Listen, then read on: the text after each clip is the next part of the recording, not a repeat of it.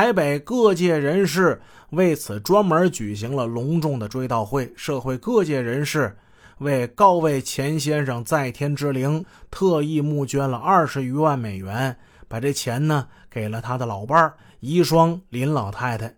这笔钱呢就作为抚恤金，还有子女的教育补助金。后来呢，林老太太入了巴西籍，长期在圣保罗定居。这一次，上海警方还给林老太太这笔钱，这正是特别抚恤金中的一部分钱款。这钱是怎么丢的呢？咱们还得从头讲。时间，咱们把它倒回二零零零年的二月二日，这天是林老太终生难忘的一天。早上，林老太太儿子儿媳妇上班去了，老太太呢送孙子去幼儿园，家中空无一人。下午两点，林老太刚回到家，就接到了来自上海的房客谭建明的电话。谭建明说，前一天晚上吃了林老太孙子的生日蛋糕，没有送生日贺礼，感觉很不好意思。现在他正在商店里选购礼物呢。他说了，让林老太晚上不要在家做饭了。今天晚上啊，我邀请你跟我朋友陈先生，咱们一起吃螃蟹。陈先生是介绍林老太太认识这房客谭建明的人，他也是林老太太的好朋友。老太太呢，欣然接受了谭建明的邀请，还打电话通知了陈先生，要陈来家等谭建明回来。哎，咱们今天晚上来个螃蟹宴。但是林老太跟陈先生一直等到深夜，也没见谭建明的踪影啊，怎么回事呢？这买螃蟹怎么人还丢了呢？善良的林老太对谭建明牵肠挂肚，担心这谭别是出了什么事儿吧？他跟陈先生一起先猜测谭建明可能带钱出去买礼物，遭遇不测啊，空手不好意思回家，又估摸着谭最近心情不好。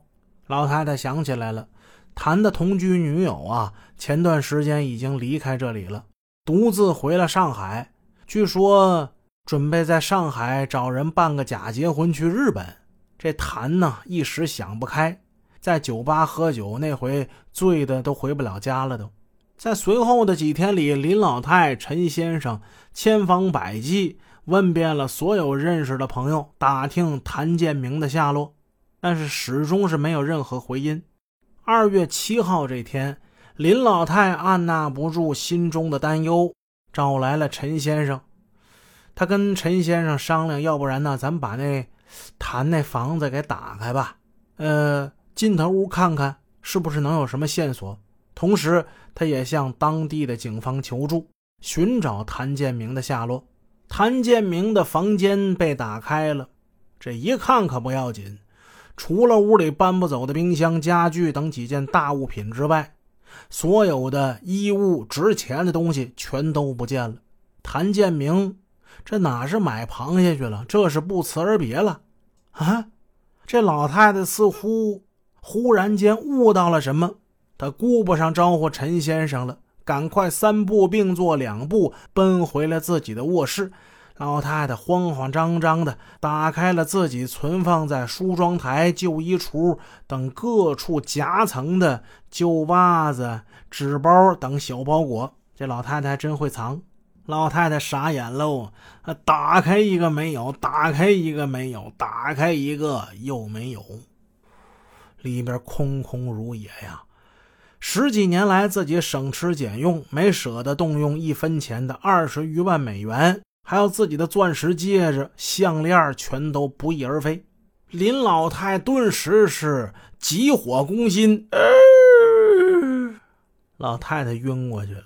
等老太太苏醒之后，赶紧向当地警方报案。当地警方派员去林老太太他们家附近的一些地方询问了一些中国籍的商人，也没有获得有价值的线索。警方的调查只能是不了了之。眼看。求告无果，破案无期，林老太太身心均遭受了巨大的打击，整天以泪洗面。后来呢，她想到了祖国，想到了上海警方。二零零二年三月，在我国驻巴西圣保罗总领事馆的帮助之下，